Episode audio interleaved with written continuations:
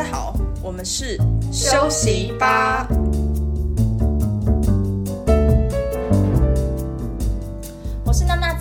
我是波波。呃，今天这一期我们想要跟大家聊聊关于省钱这个话题，因为其实我在网络上面看到有关于省钱的的这个议题，因为呃，大家都会说，其实省钱它应该不是省出来的，它应该是赚出来的，应该是透过开源而得到一个更好的经济的基础。但是呃，其实我我自己是觉得说，它这样的一个论点，它更适合于就是呃有成就的人，或是说一些呃。就本来他就是已经很成功的人，嗯、所以他才能够很自豪的跟大家分享说，就是我就是应该是赚。对，就是有很多开源方式的一些人，并且他们对开源的开口还开的比较大。对，但是其实很大一部分人就是嗯，就普通的打工人嘛，就是我们的开源也就是工资的这个部分，嗯，所以说其实我跟大家只会反而觉得说，其实他钱就是应该是省出来的，嗯，因为其实。省钱或是存钱这件事情呢，其实就像是对自己自律的一种方式。比方说，就是你省钱的时候，你会很痛苦嘛，就是你减肥的时候一样也会觉得很痛苦啊，要昏倒了，好饿什么。但是你得到那个成果，瘦下来之后就嗯非常的快乐。就是你看到你自己的存款变多了的时候，其实也会有一种、嗯、快乐快乐的感觉。比方说，我不知道大家有没有看过一个。卡通在台湾，我们叫我们这一家。然后那个花妈，她就是一个非常抠门的一个家庭主妇。对，然后她每一天就是会就是打开她的存折簿，然后就去看那个存折簿的数字有变多的时候，她就会觉得获得了幸福感。对，对，我觉得嗯，某种程度来讲，跟我们也蛮像的嘛。就是其实，在钱嗯这个部分，我们成为马斯克之前，其实大家一起乖乖省钱，就为美好生活一起努力吧。嗯，那那子你是什么时候有这个省钱的念头啊？应该说是呃，这个省钱的念头是在我的血液里面，因为我是客家人，所以呢，与生俱来的 DNA 呢，就让我觉得我对钱这个东西非常的敏感。嗯，我们这边稍微跟听众朋友们介绍一下，客家人在台湾的刻板印象就是属于那种呃，对钱他是比较在意的，然后喜对生活开销啊什么都是属于非常节省的这样的一个群体。对的。然后再，因为我是本身是客家人，再加上呢，我因为一直就是有一个梦想，就是我四十岁就想要退休，所以呢，我就会觉得我要尽可能在四十岁之前呢，把我的养老的一些钱，对，给攒起来，所以我就有了这个疯狂省钱的这样子的一些行为举动。嗯，但对我来讲，我觉得我的基因好像不是省钱的基因，因为其实从小我们家因为呃是做生意的嘛，然后我爸也是属于那种比较嗯。大方的人，所以小的时候一直至少到高中、大学的那段阶段，我的嗯家庭的条件都还比较好。然后是什么时候开始有呃省钱的这个 idea 的话，是呃我当时要出国留学的时候，然后我妈呢她就是极力的反对我，反对的原因是一方面是因为我念的硕士呢也不是什么特别好的学校，就是其实说白了，她觉得我就是想要去玩，所以呢她就非常的打压我跟批评我，觉得我。更不是要为了去学习的。那，呃，因为为了要反驳他，所以我在国外毕业了之后，我就开始决定，嗯、我不要回台湾，我要在国外找到一份，嗯、薪水比较高的工作。但是其实，在大家也知道，在英国蛮难找到呃工作。当时，然后所以当时我就投了一份简历到上海，然后我就来到了上海。当时我记得刚开始的工资不是特别高，那我妈就跟我要求说，每个月要给她。三千五，那也因为这样，我的就是生活变得非常的窘迫。那从此之后，我就开始了我的省钱道路了。嗯，因为你那个时候还要租房子嘛，对吧？对。然后你还要给你妈一笔费用，然后所以。然后加上你平时衣食住行那些开销，你也都得要靠自己嘛，对吧？对啊，当时我给我妈三千五，然后我的房租那个时候也是三千五，所以等于说扣掉这些，我剩下来也是所剩无几。那我只能就是靠我的省钱秘籍来能够多存一点钱喽。所以波波，你跟我们分享一下你的省钱妙招是什么？说到省钱妙招，也不能说是妙招吧，就是我的一些省钱的经验。嗯、呃，我我记得就是。我我因为不知道为什么，我一直在我的印象中都觉得电费是很贵的，所以可能是以前我记得在台湾，就是因为天气很热，所以说如果说夏天开开冷气的话，每个月电费都很高。可能呃，特别是当在台湾他们的电费都是两个月结算的，所以每一次的账单就是特别在夏天的时候，你可能一次都会收到台币大概六千多的这个一个电费。哦，而且好像夏天为了要鼓励大家就是省电，呃，对，所以它那个电费好像还会在某一定的时间是比较贵的。对，换算成人民币的话，也就是说两个月的电费可能要大概要一千五左右吧，我就觉得蛮高。所以说，在我的印象中，我一直都觉得电费很贵。所以后来我记得就是，呃，我搬回台湾的那段时间，然后也是夏天。然后我就在家里面工作了，但是我却一整天都不开空调。可是台湾夏天超热哎，超热。然后我记得我就是穿只穿了内衣，然后就在家里面，那时候还接了一点私活吧，然后就坐在家里面工作一整天，然后就是只穿内衣，但是却全身都汗流浃背 到不行。但是就是宁愿就是热到不行，然后我也不愿意把这个空调打开。那所以说是我就是忍受了这样的汗水的一天。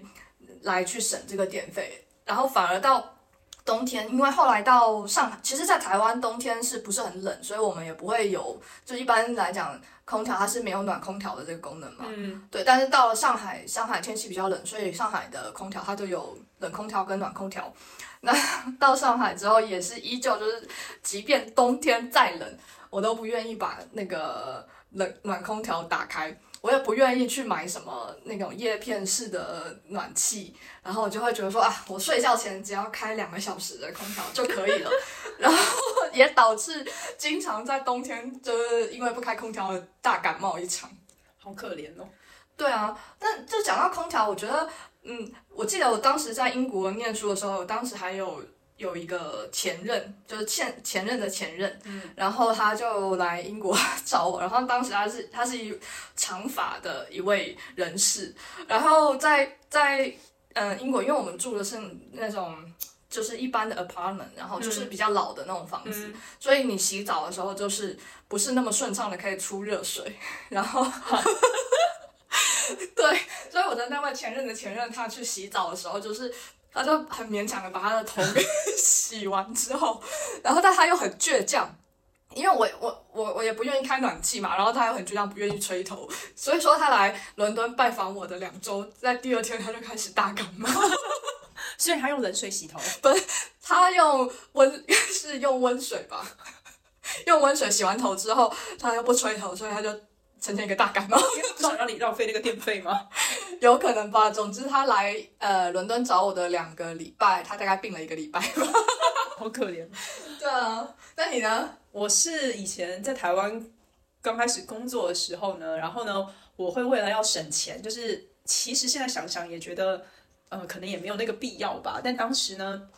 就会觉得说，就给自己心里面一种心理暗示，就是说啊，你自己就是自己带便当，其实第一不一定是省钱，但是非常的健康，健康。对，然后呢，所以呢，我就每天早上，我印象很深刻，是我那个公司大概是九点多要到，然后是在内湖，就离我家还比较远，嗯，就离我家的车程可能就要一个半小时。然后呢，我就比如说，我可能每天早上我六点就会起来，然后开始做饭。然后做好饭之后呢，再把我那个便当，然后带去公司吃，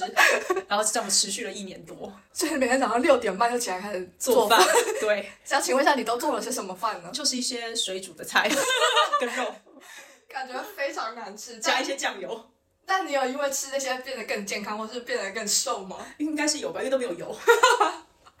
好吧，然后对我来讲的话，嗯。我我记得就是后后来我就谈了一个比较稳定的对象嘛，然后因为当时，呃，年纪也就是差不多到了就是一个程度，大家就可以会开始幻想说未来呃更长远的一个计划，所以当时呢，我就要求我的另一半必须要强制的存钱，就是说这个是很好的事啊，但是因为其实对方他并不是像我一样热爱存钱的人，所以对他来讲就是其实是很痛苦的事情。所以他没有就是想要存钱的这个想法吗？他可能会觉得说他要存钱，但他并不并不想要说把钱放在我这里一起存。哦，所以所以他本身他自己是会存钱的，他不太会存钱。OK，对，就是因为我看到他他不会会存钱，所以我就会觉得非常焦虑跟担心。如果说这个人他是一个那么花钱如流水的人，我们怎么样才能够就是长远的呃走下去？所以我当时跟他交往的一个前提就是你要存钱，然后我们一起存钱。那所以说，当时我记得，呃，我们我就给他规定，就是说，呃，每个月他可能手上只有留个几千块的这种零用钱嘛。对，然后剩下的钱我们就是一起存下来用这样子。然后，但是因为我可能就是也是太强硬了，就是说让他有一种很备受压迫的感觉。所以说，虽然说钱可能我们是存到了，可是过程中就是非常的矛盾很多，就是他常常就是。会觉得说啊，他手上没钱，那所以说家里的很多就是看到有些东西没了啊，或者是说他出去看到什么好吃的，他也不会觉得说要带一份回来。那就是作为女生来讲，就会觉得说有点小小的失望嘛，就是会觉得说，oh. 呃，你什么都没有想到。可是也不能完全怪他，因为毕竟他身上的零花钱就很少。这个我好像是有那么一点印象，听过。他好像曾经抱怨过，我还记得有一次他很开心，就说他呃成功的跟你争取到了零花钱的增长。我没有，我记得那时候是这样子的，就是我们因为一起存钱，我们都会存到定存里面，然后定存的话就是每年他可能会有利息嘛，然后我就把那个利息给他，那这样子的话他就有一种分红的感觉。对，虽然说我觉得好处就是我们是有把钱存下来了，可是过程中其实是产生了很多矛盾，因为本身价值观不太一样，然后。嗯，可能我又太强硬，所以就是也是深深的埋下了我们分手的一个大伏笔，这样子。那他会觉得他其实并不想要这样子省钱吗？还是说他单纯只是觉得就是每天的零花钱很少？因为因为其实我觉得人，请问一下他的每天的零花钱到底有多少？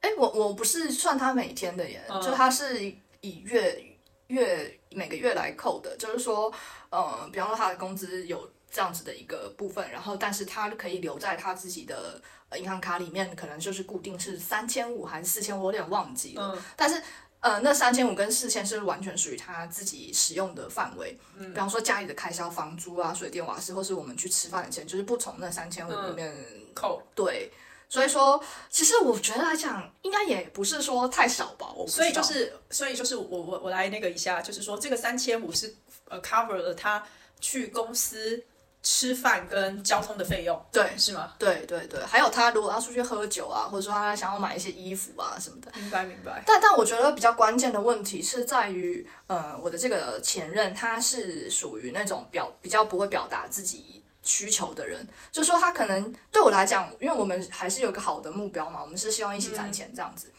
但是对他可能是觉得很苛刻，或者是说他他觉得不是很舒服。可是他的不舒服跟他想，比方说他有时候想要花更多的钱的时候，嗯，他是没有办法跟我很好的表达。就其实说他就是用一种撒娇的方式，或者怎么样跟我说，诶，多给我一点啊什么。我觉得我也不会说老娘不给你或者什么样的，就是他不跟我，他就会很就是。呃，要面子的撑下去这样子，然后我想问一下，这个三千五，他三千五，你也是三千五吗？对啊，哦，对我也是三千五，但是但是因为钱是存在我的这个户头里面，所以我要挪动的那个灵活性还比较 高。不过因为我本人很抠门，所以我也不太会去多挪用这个部分啊。只是说，嗯、呃，我觉得我现在回想起来，就是强制别人做一件。呃，符合我心意的事情其实是很不好的，我觉得真的没有这个必要了。嗯，对啊。明白。我曾经就是有呃，在一段时间里面，就是几乎每天早上都要吃麦当劳的原因，并不是说我。很喜欢吃麦当劳，就是麦当劳也是蛮好吃的啦，但天天吃其实也蛮腻的。嗯、但是呢，我主要每天吃麦当劳的原因点是因为呢，那个麦当劳的那个 app 嘛，就是你买了之后，你买了麦当劳之后，嗯，然后呢，它就会生成一笔订单，然后呢，这个订单呢，就是当你那一天，就是呃几个月过去之后的某一天，你如果想要开那个时候，嗯，当下的发票的时候，你就可以点进去那个 app，嗯，然后你点。你之前的订单，然后你点开发票，它开出来就会是今天的日期。哦、嗯。然后为什么我要这么做的原因点，是因为我们公司那个时候的公司，它有一个规定，就是说，呃，你每天就是呃加班，只要超过晚上八点，你可以报三十块钱的加班餐费，但是必须要是当天的发票，并且要有公司的抬头。嗯嗯嗯。所以呢，这个时候呢，最合适的那个就是麦当劳了。所以你因此强迫自己，对，就是吃很多麦当劳。对的，对的，就是因为我要累积那个加班的餐费。但你现在说的这个每每天三十的这个餐费，其实我我现在我现在公司也有这个，只是说我们的唯一的好处就是说你不需要发票，你只要超过那个点，你只要每天嗯八点以后离开公司，你就可以获得三十元的。那不是很好吗？我们是非常严格规定，所以那段时间就是，然后我就因为我就把这个小小小的窍门教了我同事，整个大家都很忙。就是突然之间整个公司都很爱吃麦当劳，为了积攒那个发票。那那那也蛮特别。但是我想问你们，就是吃，因为麦当劳很肥，就是你吃了这么多麦当劳，你有发胖吗？好像还好，真的吗？早餐还好，因为其实我本人不怎么吃早餐的啊。哦，那你就可以点了，然后连中餐也省了，这也不失为一个省钱妙招。嗯，再说说其他省钱的案例吧。我我记得我在英国念书的时候，因为刚才说我妈她就是对我出国这件事情，她觉得呃不是很赞同，她觉得我是去玩，所以我的我在留学的这这段时间内，我的那个嗯财务都是非常紧张，我甚至每个月还是每周，我有点忘记，我都要写一份财务报告写给我妈。你爸 CFO 出身的吗？对，我就要跟他说这个，因为呃，伦敦的房租是以周计算的，嗯，然后我就会写，就是说呃，房租多少，然后我出去玩花了多少钱这样。那当时我我记得是因为我。我我家我原本我去英国的时候，是因为我有另外一个好朋友已经在英国了，然后我，但是他其实他住的那个房子离我学校非常远，因为我不知道大家知不知道伦敦它是有一区、二区、三区，它是一个同心圆的概念。嗯、然后我的学校其实是在六区，那那个房子是在三区，嗯、我住在那个三区的房子，我每天就是嗯去学校其实超级不方便，而且呃在当时伦敦的交通是如果你。坐地铁会比较快，然后你坐呃那个火车会比较慢。但是地铁的话，你要穿越市中心，然后再转到转地铁。嗯、但是你的车费如果是经过市中心的时候，你就会很贵。对对，所以我就必须要就是呃从三区不穿越一区的这个概念去搭火车去上课。然后但是有一有一天我我那因为我朋友他是比我早半年入学，所以他就要提前回台湾，他要把这个房子退租，然后我就要搬家，然后。一般来讲，大家想的搬家可能就像现在叫个搬家公司，嗯、然后有台车把你的呃行李搬过去。但当时因为我为了省钱，因为确实我身上也没有太多钱，我就一个人搭着这个火车从山区坐火车。避开了一区到六区，然后我就是以一个人肉手提了四箱行李去搬家，四箱大的行李箱吗？对，但是还好它是有滚轮，然后我背上就背上还背了一一个就是一个行李，然后我我觉得就是可能就是我同行的车厢人都就是以异样眼光看我，就觉得这个人是疯，因为如果说我分成两趟的话，就是你知道那个车费就要 double，所以我必须要在一次内 完成这件事情，所以就是非常的。就是我觉得到现在想想还蛮可蛮可怜，就是一个一个女生，然后又那么年轻，然后在那个陌生的城市里面搬了四箱行李在那边搬家。我我觉得好像不是很多人有这 这种经验吧，因为你你那时候你也在英国留学过啊，对对啊，你应该没有像我那么夸张的这种没有状态吧？没有，对啊，我记得我那时候搬家还是。比较稍比条件比你优渥一点，还可以叫个人一起搬。你你是住在住在，因为你是在一区吧？你学校在一区。我学校在一区。嗯，那你住在住在住在三区啊？哦，那那其实也还是有一点。你是在三区的哪里啊？我是在 Canada Water。哦，嗯，我我是在那个也不远，在 Ferris Hill，就是也也不是很远，三区的东南吧？嗯、对，总之就是呃，因为留学的时候其实是蛮刻苦的，所以就。尽量能省则省吧。嗯，对啊，我是呃省钱，就是租房省钱的话呢，我是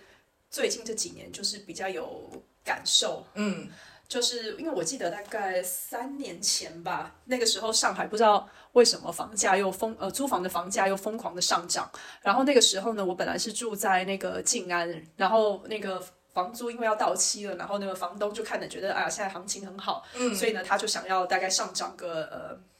百分之二十左右，但是其实也是符合当时的行情啦。对，所以呢，我我也没有办法再说什么。然后，但是因为大家都知道，如果你在呃这种大城市生活，其实房租是大头嘛。对。然后呢，所以要省，肯定就是从大头开始下手。所以我就在想说，OK，那我要搬去哪？然后呢，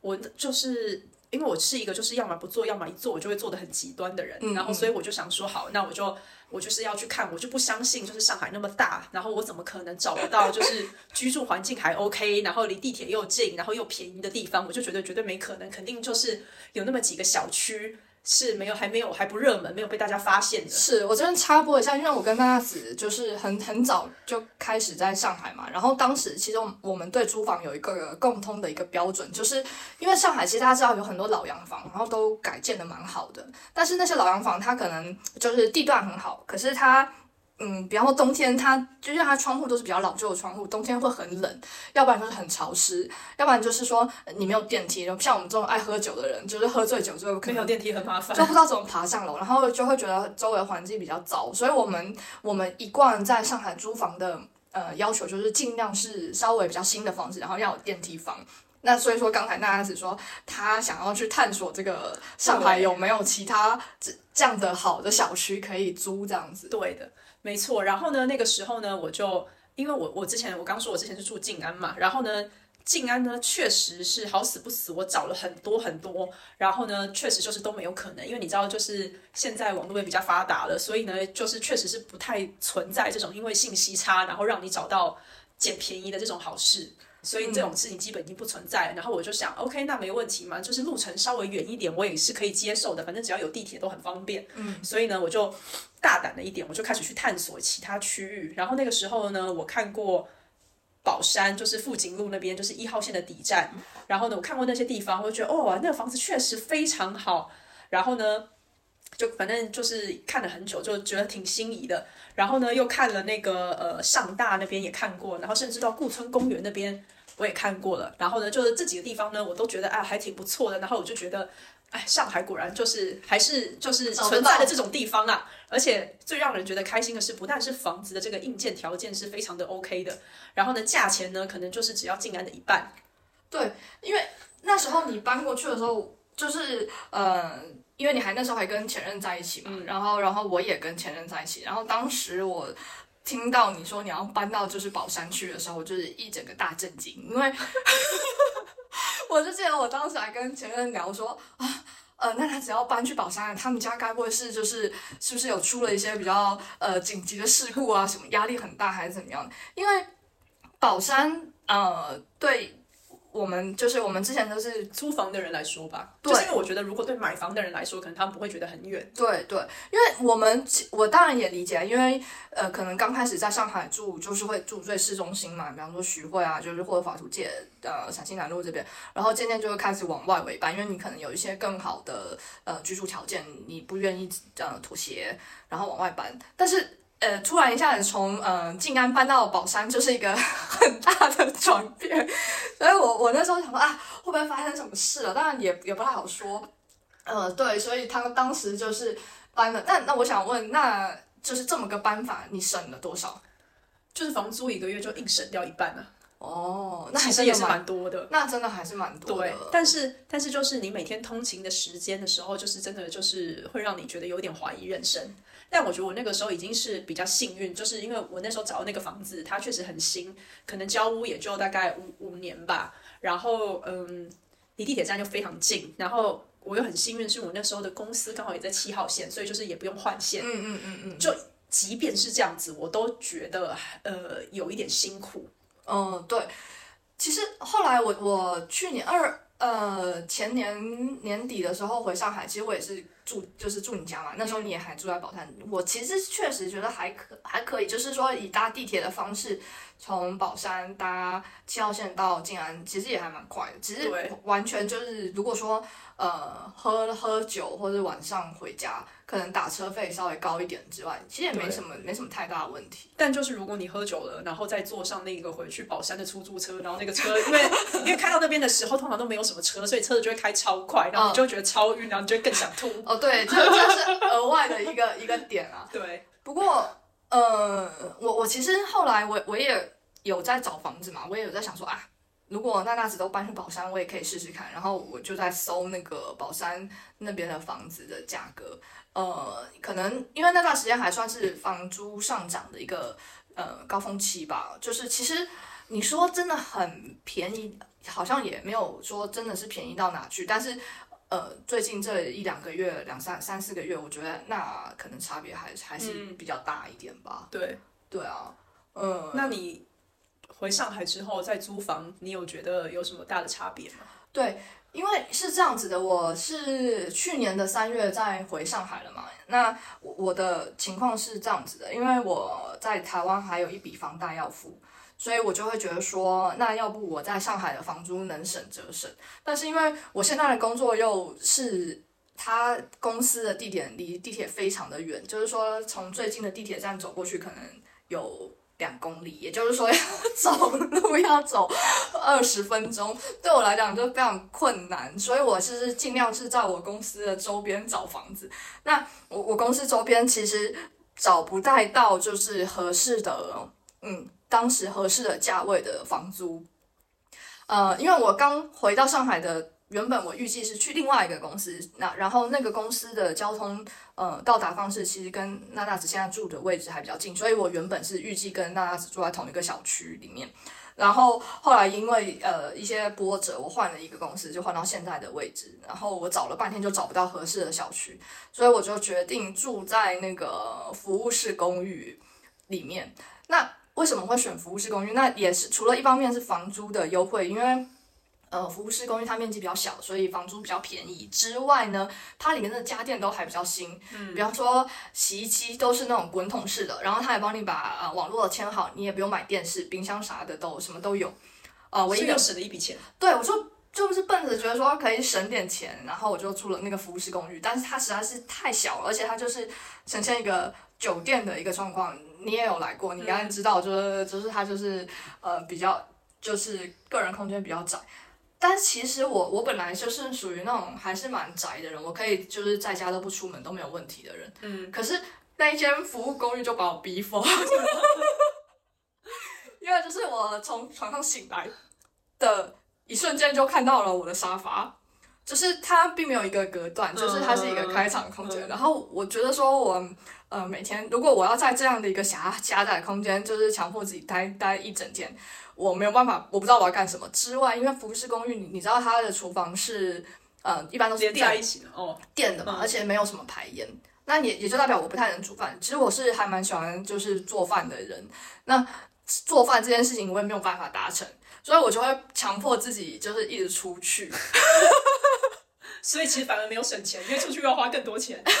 有可能，呃，就是在那段时间内，我就是呃养成了骑行的这个习惯。呃，之外呢，就是也尽量的多跟新朋友出去玩，就是尽量让自己不要有回到房间 太长的时间待在家里面，就到最后就导致自己精神有点错乱。因为其实呃肉体上是很想要待在家里好好休息一整天，嗯、但精神上却又控制不住了，得要出门，所以就导致呃有点发疯。所以最后趁着还好，因为之前有谈到现在经济下行，然后整个房价、房租都。有下降下下降的这个趋势，所以我趁着这一波降房租的时候就搬家了。紧急搬家。对，所以说我现在找到一个比较正常的一个生活环境，我可以在家好好的煮饭，嗯、可以在家一整天这样子。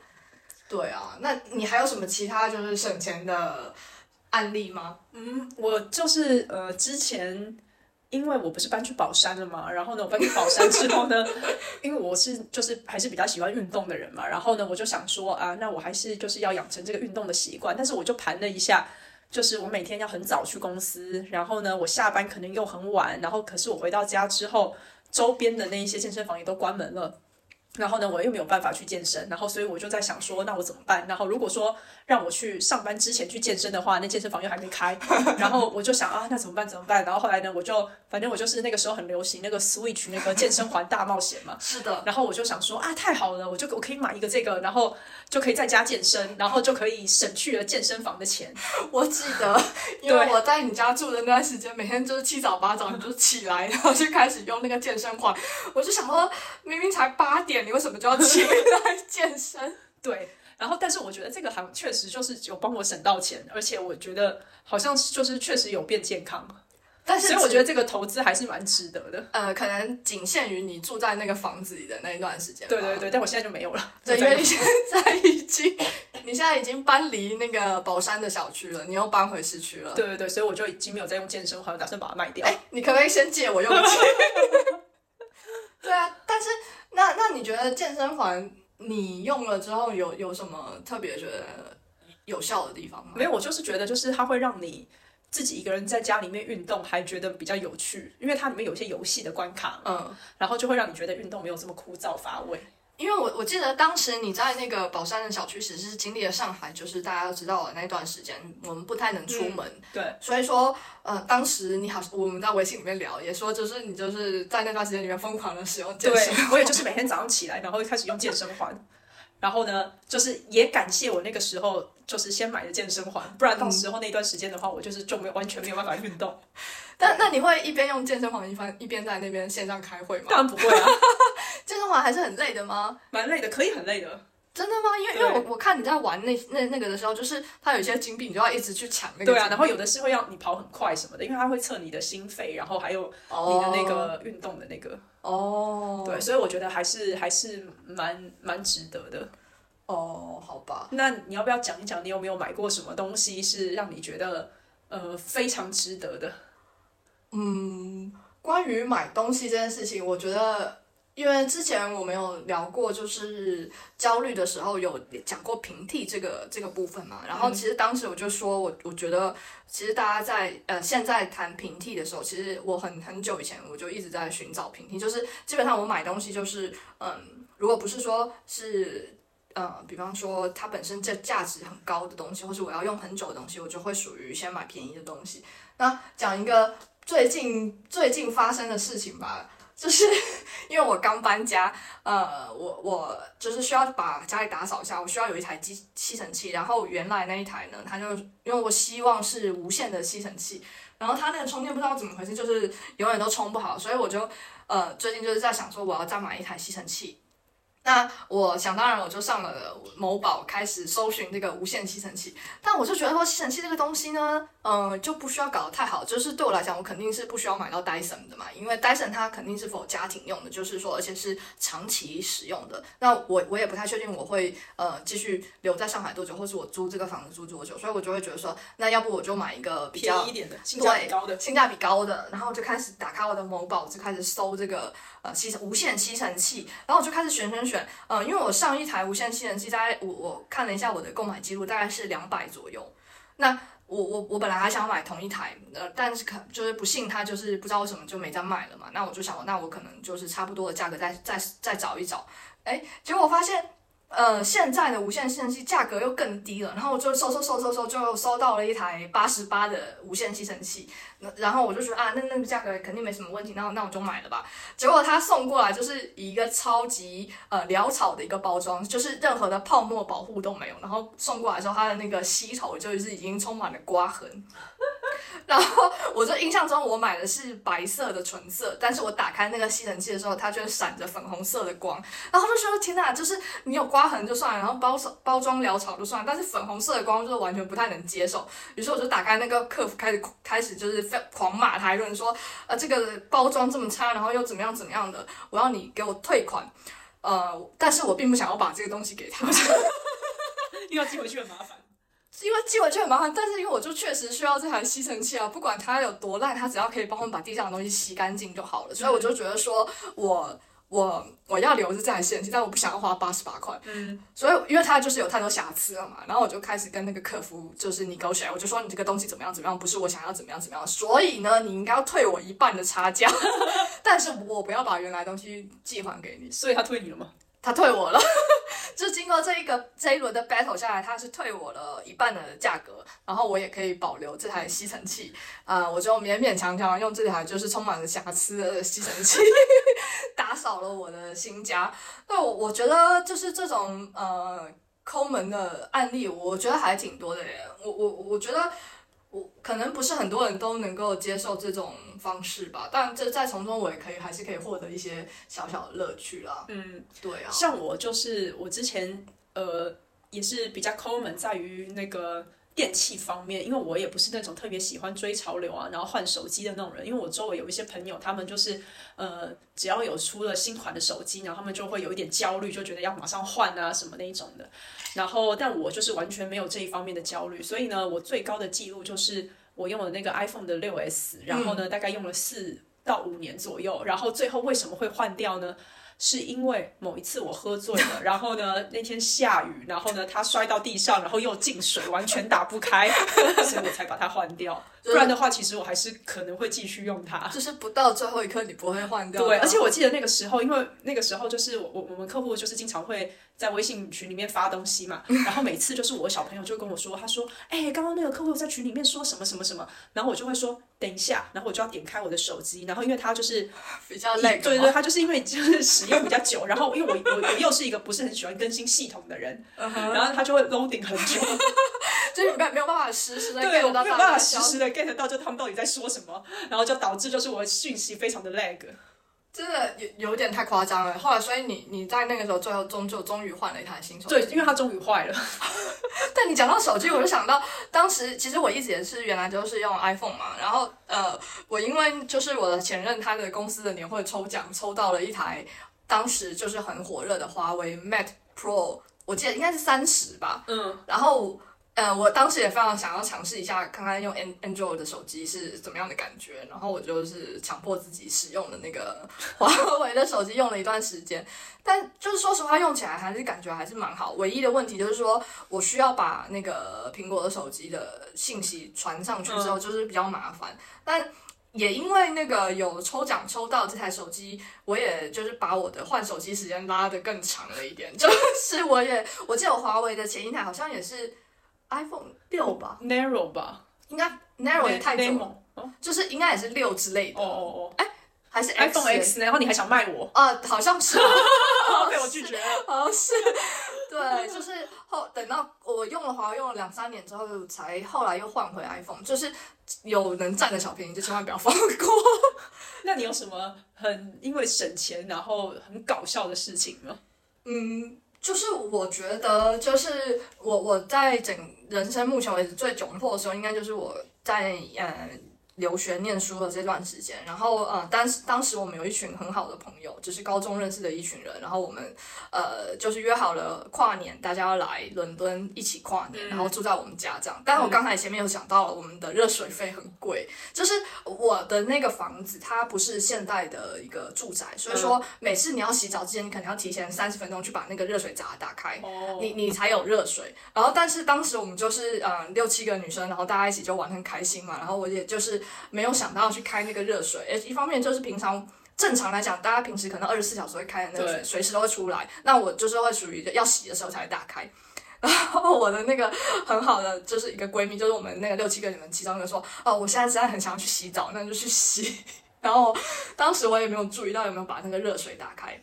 然后他就去洗，呃，然后我们那个厕所它是属于呃那个就是出水的那个花洒，它是水很微弱的那种水，嗯、就不是说水压很强，很强嗯、对，所以它那个水就是呈现一个滴滴答答滴 滴下来状态。然后他我的那个闺蜜，她在那洗的时候，一边就是感受那个滴滴答答的水，然后她就是呃洗了大概有三十分钟吧。我我们因为我们大家都在聊天，然后也没有去问她洗的怎么样。然后她后来洗完出来之后，她就说。你家的热水很不热，然后我就说啊，我忘记把热水打开了，所以说他等于说刚才的三十分钟，他的是完全在洗一个冷水澡，在伦敦的冬天吗？对，因为那时候是跨年嘛，就可能是一个零下的，可能是负三四度之类的，然后他然后那个水压又很弱，然后就是呈现那那种。嗯，就是水滴滴答答的水，然后就是那种冷水，他就冲在他的身上。他说他觉得他自己好像就是什么，就是什么美人鱼在那边洗澡。然后他洗到后来的时候就觉得说，哎，好像觉得有一点热了，因为大家知道，就是你身皮肤如果冲那个冷水冲久了之后，习惯了，习惯了之后你觉得有点热，有一点温暖的感觉。然后 结果他洗出来之后连头都洗了，结果他洗的是。三十分钟的冷水澡，好可怜哦。然后我我们后来就剩下来要洗的那，我就赶快把那个热水打开。然后我就觉得非常的抱歉，就是说大家在跨年的这个这个夜晚，就是让我的好朋友竟然洗了一个冷水澡，甚至产生了已经有热水的幻觉。对，我有一个是呃，之前我有一个朋友，然后呢。他就是出国玩，然后呢，他就是随手就是给我们带了一些就是那种小礼物吧，嗯，然后就送给我们一人一个那种小小的那种钱袋子那种皮夹，嗯，然后呢，它的外面是那种皮的，就是感觉有点像是那种呃蛇皮的，但是它肯定是那种人工皮，因为它没有那种蛇纹，然后就是那种深蓝色的，嗯，然后呢，因为我是那一种就是我觉得如果这个东西还能用呢，我就会有点懒得去换它的那种人，嗯，然后呢。那个包包呢，我就因为我是平常就是比如说钱啊、家里的钥匙啊什么都会放在那个包包里面，然后就等于就是我出门我就会在我的随身袋子里面就把那个包包直接丢到里面，嗯、然后呢我就就是这么去用了几年，然后呢，因为我刚前面讲的它就是那种不是真皮的嘛，它是那种人工皮什么的，嗯、然后呢它就久了之后那个皮就有点脱落了，然后那但是我也觉得想说，哎呀，其实脱落归脱落嘛，就是能用就好，对对对，也不妨碍我这个使用功能嘛。然后我就还是一直用，一直用。然后后来呢，有一天呢，我的同事就突然把我抓到旁边，就说：“哎，你那个包包是你的传家宝。”然后我说：“啊，为什么？”他说：“因为它看起来就是是个古董，有很久的使用痕迹，而且它都已经脱落成这样，你都没有想要把它换掉，应该很贵重吧？就是甚至把人工皮用成了真皮的概念。”然后我就说：“啊，不是。” 那你后来有立刻把这个包换了吗？我就立刻换了一个塑胶的，没有这种脱皮的观念，就是用的再久也不会脱皮，对对对对对。嗯，我我觉得就是在大城市生活啊，我我们就是省钱必必然是一件很重要的事情啊，因为特别在现在就是大家经济下行的时候，我觉得大家省钱意识肯定是会比以前来的更更重，因为以前市场好的时候，大家可能更敢消费。呃，你你觉得我们就是省钱的好处是什么？就当然除了攒到了一点钱，还有其他的吗？我觉得是省钱的有一个最大的好处是，我觉得你不容易上当受骗，就是你会变得对每一分钱的花销，你都会觉得哦，我要比价，嗯，然后我要看，就比如说我现在打开那个打车软件，我都会先看我要去哪里，然后哪一个可以有券扣，哦，我就只会选那个车型，对。就是比方你说打车之外，比方说我们不管是在某宝上面买东西，或是买菜，我们都会各个平台来回的切换哪一个最划算，然后就买哪一个嘛。那这样子我们就可以得到最优惠的价格。对，我上次就是在那个小红书上面有看到一件就是瑜伽裤，然后呢是也是某知名品牌，然后呢我就上了某宝去看，然后呢看了之后我就正准备下单的时候，我想哎不对，我要不也看一下小红书吧。然后就我一看小红书，直接便宜一百块，那你就立刻下单了。对啊，因为因为现在互联网的各大平台，每个平台都有自己的这个呃促销的一个策略，就是大家如果就是比较细的去评比对比对比的话，你就可以获得最大的折扣。对，我觉得这对消费者来讲也也蛮好的。对，但是嗯，对我来讲，就是说，因为省钱这件事情好像已经是成为生活中的一部分，它它就是有一种呃，给你自己自己对自己生活的一个较。较劲的一个感觉，比方说，我我今天如果说，呃，就是没有花什么钱，比方说，我今天一天是工作日，我只去上班。那像我一般来讲，我上班我就是骑自行车，我来回都不需要有交通费，嗯、呃，我可能只需要一一顿午饭，午饭的钱。那如果说今天中午刚好我带饭的话，我完全就是一整天就是零支出。对的这一刻，我就会觉得说啊，我今天一整天都没有花到钱了，那我。就是成功的省下了很多的钱，金钱保卫战。对，我对自己就有一种小确幸的感觉，甚至就是说，像之前我们说的，不管是掏金币啊、拼多多，不管砍一刀砍成功，还是说掏金币兑现了多少钱，这些都是一种嗯一种小确幸的一种感觉吧。而且我就是我们不是经常出去吃饭嘛，嗯，然后呢，我现在才知道就是。当我们出去吃饭的时候啊，我们平时就是要买单的时候，你顶多只是会在那个橘色软件，就是找餐厅的橘色软件上面看一下他们有卖，嗯、对，他有没有卖代金券嘛，或者有没有卖套餐嘛，对，对，不对？但是呢，如果此时你打开那个黄色的鱼，然后你再搜，对，你再搜一下那些店，你就可能会发现有非常非常多更优惠的代金券。确实是，就是有时候，当你因为你多做了一些事情，或是你多搜寻了，然后你获得一个更便宜的一个价格的时候，你真正开心的不一定是那个价格，是就是有一种啊省到钱的，我战胜了一些什么东西的那种感觉。我觉得这是可能是省钱额外的好处吧，除了就是说能够让自己的开支小一点的另外一种优优优点吧。对，对啊，但是呃，因为我们就是刚才说到，就是因为。二十岁刚来上海，然后工作，然后家里的要求，我们自己生活上面比较呃拮据一点，所以我们也会比较省。那过了三三十之后，有时候我就在想说，会不会是时候该对自己好一点呢？啊？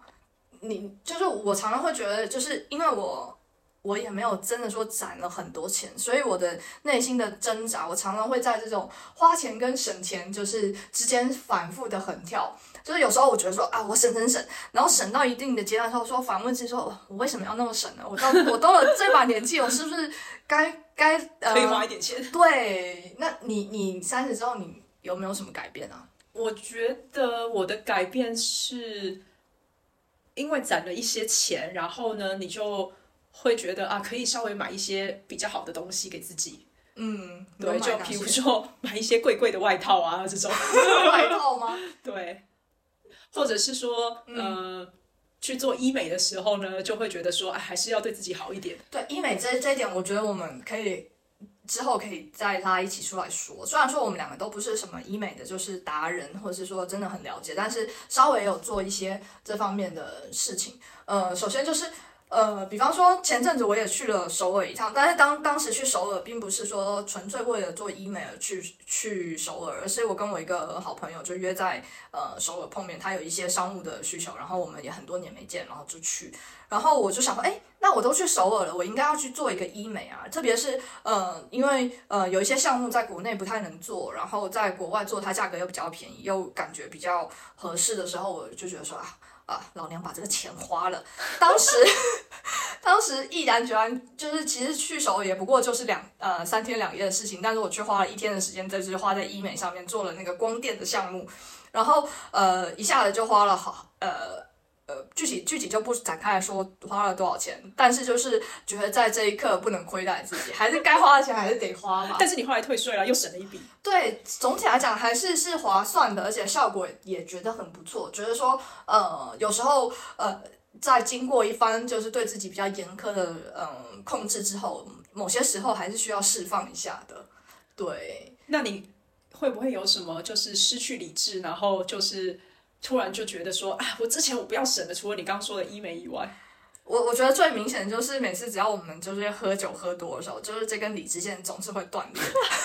因为就是酒精会让你的就是原来坚守的一些原则就是抛诸脑后。对，原本就觉得说啊，我锱铢必较，然后但是当你酒精到达某一个程度的时候，就特别我们就是很喜欢喝酒，然后又喜欢去唱歌，然后只要去唱歌的时候，我们就会觉得说啊，买酒了，喝唱。然后，然后就是，而且我我不知道那怎么不会，但是我因为我原本是很抠的人，但是一旦到酒精上头的时候，我就会觉得说，没关系，只要大家开心，今天这场我就买掉，没有问题，买单买单。对，然后就是可能就是在那一瞬间就是买掉了之后，隔天起来就会看到那个消费记录，可能就是我到底干了什么？对，什么一两千的这种消费这个事情也是层出不穷，有时候就也是会想说，啊，自己到底在干什么？对啊。那你觉得经过这几年的这么省钱省到不行的这种情况，你觉得未来你还会继续这样吗？我觉得省钱这件事情也也已经变成是我生活的一部分。就像你一开始讲的，就是你可能就是协议里面就是有这个省钱的基因，嗯、它也变成我生活的一部分。我可能嗯、呃，某些时候我可能。都不觉得自己在省钱，但是已经做出了省钱的行为。对，所以说它就是成为我生活的一部分。但我们也想要听听听众朋友们，就是有没有一些其他的省钱妙招可以跟我们分享一下啊？对，就如果听众朋友你们有什么省钱的小 tips，也可以。在评论区跟我们分享大家一起继续省钱。对大家分享各自省钱的妙招然后呃如果大家有不同的想法也可以帮助大家攒到不同更多的钱吧。对那我们今天就聊到这里喽谢谢大家拜拜。